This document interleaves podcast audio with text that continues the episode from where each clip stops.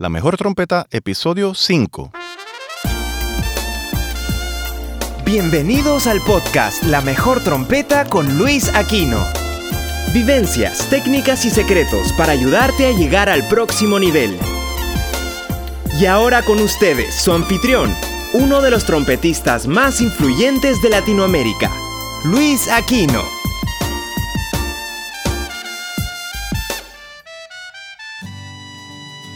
Saludos a todos. Bienvenidos al quinto episodio de este podcast La Mejor Trompeta.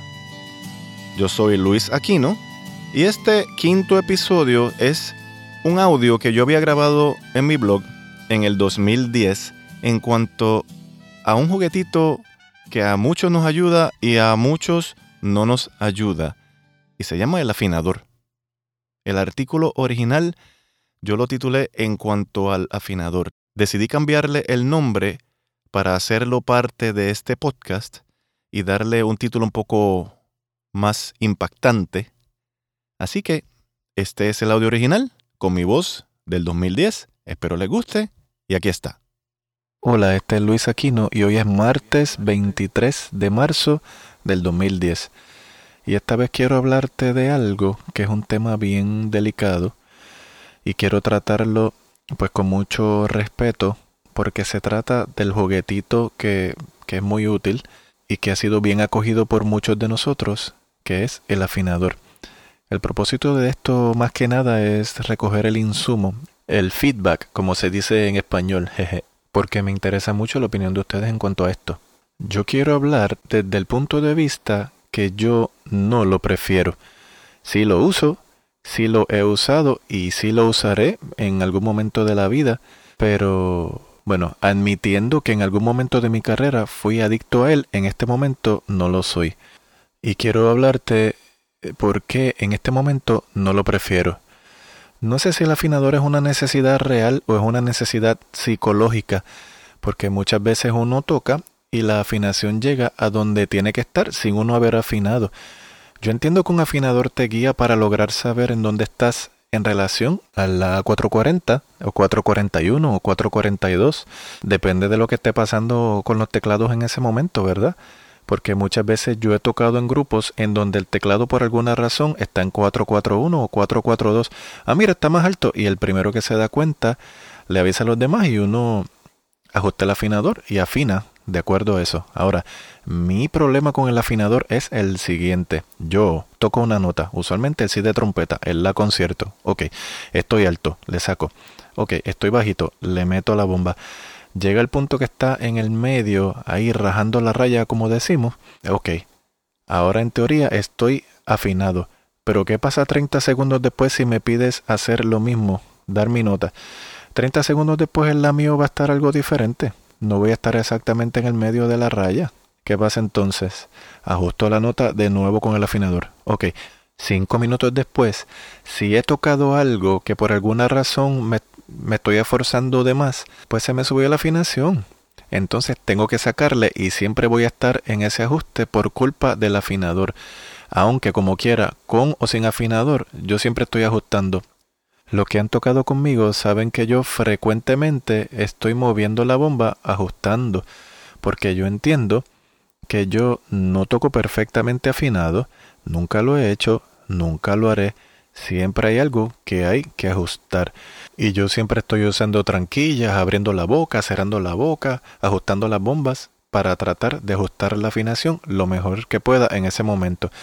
Pero volviendo al afinador, es un arma de doble filo por ejemplo, las veces que yo he grabado usando el afinador como única referencia de afinación, en las grabaciones sueno bajito de afinación. ¿Por qué es eso? Bueno, podemos especular. En el género de música popular siempre hay cantantes, ¿verdad? A no ser que sea Latin Jazz o, o algo así. Los cantantes usualmente tienden a cantar hacia lo alto, hacia la parte alta de la afinación de la nota. Y si uno está justo en el medio con el afinador, uno siempre va a sonar bajito con los cantantes. Se acaba el coro y el soneo y entra el mambo en la canción, el cantante terminó de cantar, entra las trompetas y se oyen bajitas porque no están con el cantante. ¿Quién tiene la culpa de eso? Ambos. A mí, En las grabaciones en donde me ha pasado eso, cuando escucho el producto final, yo no he estado contento con ese producto final. Yo generalmente prefiero estar alto a estar bajito, esa es mi preferencia. Hay otras personas que prefieren algo diferente y perfecto, pero cuando tocamos juntos, pues simplemente nos encontramos y llegamos a ese medio que es necesario para el bien del sonido del proyecto en ese momento. Ahora, también sucede lo siguiente. ¿Qué pasa cuando uno toca con una persona que tiene un timbre bien diferente al de uno? Podemos estar todos exactamente afinados con el afinador, pero solamente la variación en el timbre, en el sonido de cada uno, eso nada más da una impresión de que uno está más alto o más bajito que el otro, aunque estén exactamente iguales en afinación con el afinador. Eso nada más es para uno volverse loco.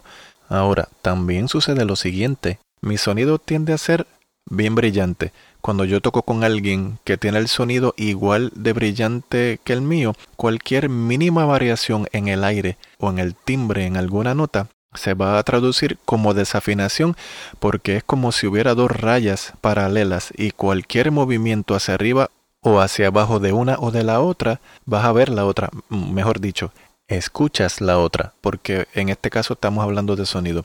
Ahora bien, yo tocando con mi sonido brillante al lado de una persona que tenga un sonido bien ancho y menos brillante que el mío, es más fácil afinar. ¿Por qué? Porque su sonido más grande y ancho que el mío es como si fuera un círculo y el sonido mío más brillante, imagínate una raya dentro de la circunferencia pues cualquier variación que haya entre cualquiera de los dos hay mucho más espacio para que la afinación se mueva sin llegar a afectar negativamente el resultado final de la buena afinación de la sección. Estoy hablando solamente de trompeta con trompeta. Cuando es un show de esto que tocamos de una trompeta y un trombón, pues es mucho más fácil de afinar la trompeta con el trombón porque el sonido del trombón es mucho más ancho que el de la trompeta y ahí para el trompetista es mucho más fácil acomodarse.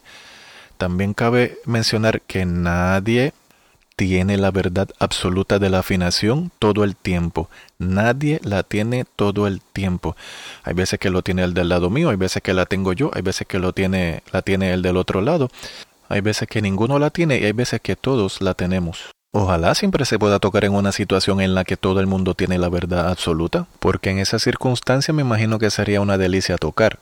Y dentro de la búsqueda de esa verdad absoluta en la afinación que no existe, si yo estoy afinando todo el tiempo con el afinador, hay algo desafinado, y agarro el afinador que está justo al frente mío en el atril y toco la nota. Ah, y ahí en la práctica estoy con el afinador, ¿verdad? Porque lo estoy viendo ahí justo en el medio del frente mío. Aunque los que están tocando conmigo no hayan verificado con el afinador, podemos sonar afinados. ¿Por qué?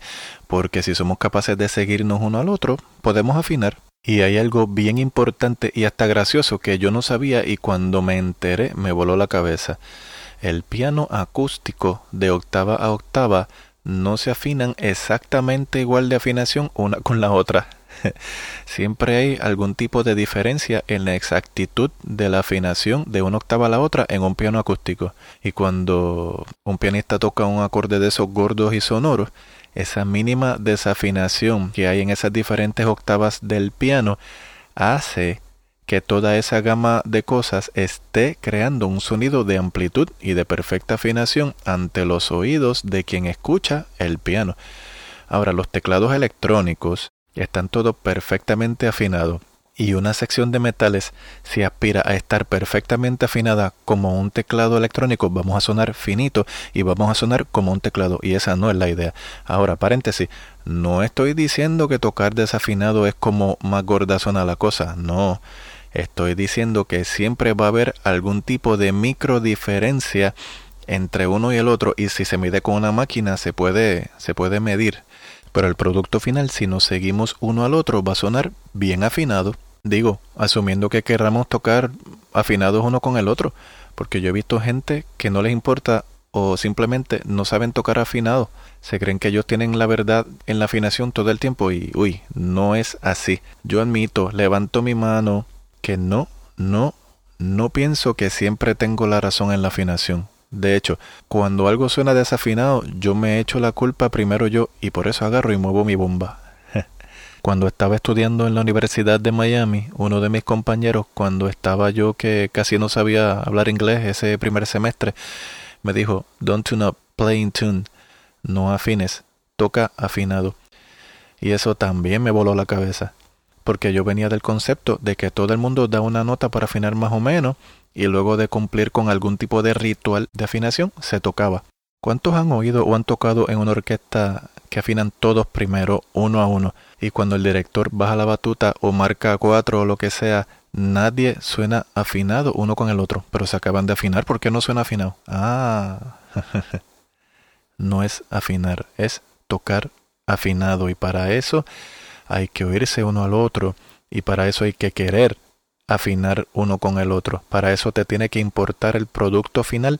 Y además hay que aceptar que a veces uno manda, a veces uno tiene la razón y otras veces no, ni mandas ni tienes la razón. Así que para lograr tocar con una mejor afinación junto a los compañeros músicos con lo que estamos tocando en ese momento, tenemos que estar dispuestos a aceptar que uno no tiene la razón, que en algún momento otro la tiene. Hay que estar dispuestos a aprender a escuchar verticalmente no solo la nota que uno tiene al frente, hay que escuchar verticalmente dónde rayos se acomoda esa nota que uno tiene en el acorde. No es necesariamente que uno sepa esta es la tercera o esta es la novena aumentada o este lo que sea. Uno no necesariamente tiene que saberlo, pero el que lo oye perfecto, eso ayuda aún más. Pero uno decir, hmm, este mi natural aquí tiende a sonar bajito y aquí tiende a sonar alto. Por algo es. Pues ok, lo acepto y lo ajusto. El secreto para tocar afinado en conjunto no es muy complicado. Se trata de pocas cosas. Una de ellas yo le llamo tocar desafinado pero junto. Seguirse uno al otro porque nadie tiene la razón todo el tiempo como ya mencioné y hay que ir ajustando a base de eso. Otra de las cosas es aprender a escuchar verticalmente. No hay más misterio que eso. Y a saber que la afinación varía en cualquier momento del día. Y hablando de momentos del día, si se está tocando bajo el sol, hay que sacarle la bomba porque el instrumento se calienta completo y se sube la afinación. Y si se está tocando en el frío, hay que meterle a la bomba porque se baja la afinación. Da. Así que hay que estar consciente de que la afinación varía en cualquier momento del concierto que se está haciendo. Por ende, pues hay que ajustar. Y, y eso es todo. Seguirnos uno al otro, tocar desafinado pero junto y haciendo los ajustes pertinentes y lograr que suene lo mejor posible por el bien de la música. Hola de nuevo, ese fue el final del artículo hablado original que había publicado en mi blog en el 2010. Este soy yo, el Luis del 2015, y espero que les haya gustado. Y les recuerdo que se pueden suscribir a mi página luisaquino.com para que sigan recibiendo los avisos de cuando sale cada uno de estos episodios del podcast y artículos que estoy publicando solamente para las personas que se han suscrito y que se siguen suscribiendo. Muchas gracias a mi lista en la página luisaquino.com. Seguiremos en contacto. Muchas gracias por escuchar esto y de nuevo, gracias.